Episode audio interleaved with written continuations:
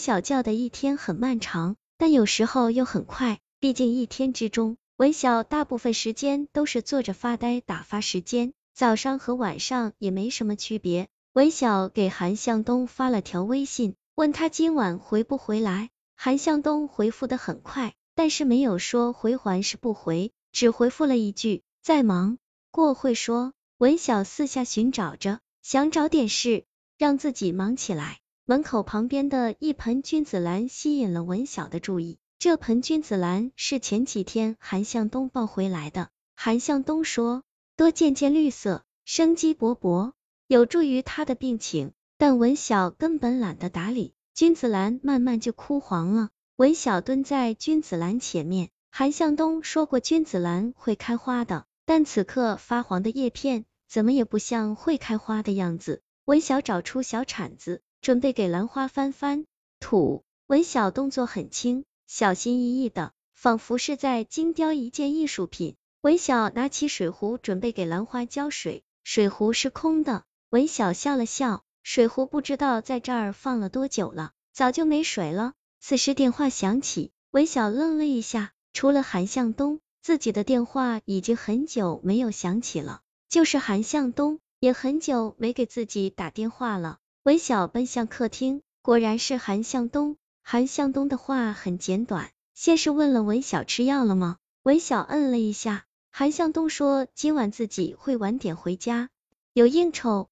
文晓想给韩向东炖点鸡汤，刚恋爱那会，文晓经常给晚归的韩向东炖上一碗鸡汤。文晓这个下午很忙碌，很多事情不做都生疏了。看着炉灶上跳跃的小火苗，文晓心里格外满足。文晓等到十点，韩向东还没有回来。文晓打开微信，想问一下韩向东什么时候回来，字输入之后又删掉了。文晓很享受这种等待的时刻，这种知道自己爱人正向自己奔来的感觉真的很幸福。十一点，文晓有些困了，医生说过药里面有镇静的作用，药劲上来了。十二点，文晓决定去睡觉了。等待的幸福已变成焦灼与烦躁。文晓知道韩向东今晚不会回来了，文晓蜷缩在床上，迷迷糊糊，不知多久，又听到了脚步声。丈夫深夜加班，我一人住在偌大别墅，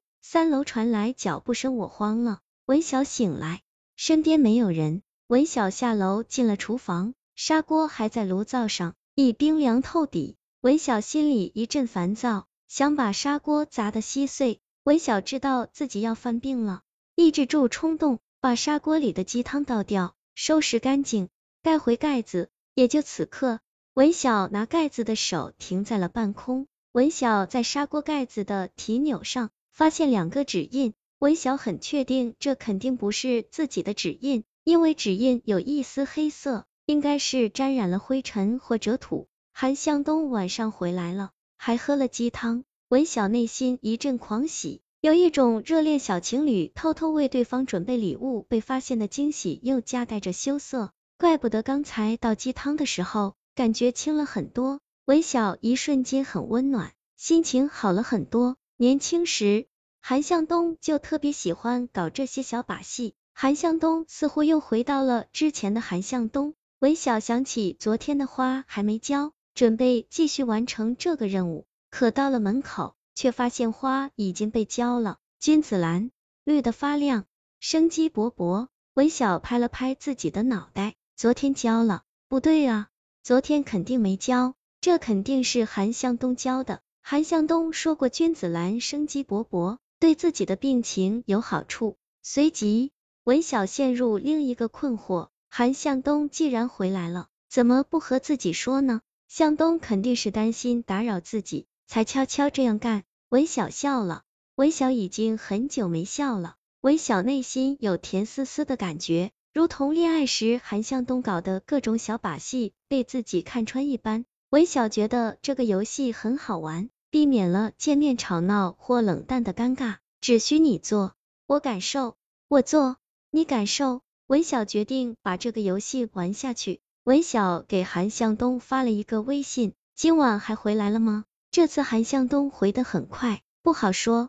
今晚有客，互过来。文小没有死心，又追了一句：“得喝酒吧，少喝点。”这次韩向东很久没有回复，文小想韩向东也被吓住了吧？两人这样说话已经是很久之前的事了，文小不禁被自己的小心思逗笑了。过了很久，韩向东回复微信：“今晚回家，应酬取消了。”文晓下午忙碌了很久，把冰箱翻了个遍，用心做了几个菜。晚上九点钟，文晓吃了药，上床睡觉。文晓不想把和韩向东之间的薄膜撕掉。这晚文晓睡得很好，梦中梦到韩向东的脚步声。早上醒来，身边依然没有人，不过文晓却不像之前那样沮丧。文晓迫不及待的下楼，餐桌的上的菜都被吃光了。盘子被洗干净，摆在碗柜里。文小心里高兴的砰砰乱响。之前自己和韩向东也是这样，一个做饭，一个洗碗。文小手划过干净的餐盘，仿佛划过韩向东细腻的脸庞。文小在客厅里转着，寻找着韩向东的痕迹。君子兰几片发黄的叶子被剪掉，绿的更耀眼。台阶上一块破损的瓷片被清理干净。文小上了三楼。兴致勃勃的探究着韩向东的秘密。卫生间没有了水渍，房间也干净如往常，但文晓能闻出韩向东的气息。文晓沉睡很久的心活了过来，满心欢喜的思索着该干什么。文晓找出被自己扔在储物间的玩具熊，这只大熊是韩向东发第一个月工资时给自己买的礼物，重新洗干净，摆在客厅的沙发上。就让这只大憨熊代替自己吧。文晓知道，不论多晚，韩向东都喜欢看一会书才睡觉。文晓又把韩向东书处理的书搬到三楼。文晓做完晚饭，感觉很疲惫，好久没做这么多事了。文晓拍了拍大熊，告诉他要忠于职守，监督韩向东吃饭，然后回卧室睡觉。躺在床上，文晓突然意识到，自己还没问韩向东回不回来。文小想算了，干嘛这么刻意？第二天，饭菜没了，盘子被洗干净，被自己拍歪的大熊作证了。三楼的书被翻动了，文小伸了个懒腰，让阳光铺在自己身上。文小坐在沙发上回味了很久，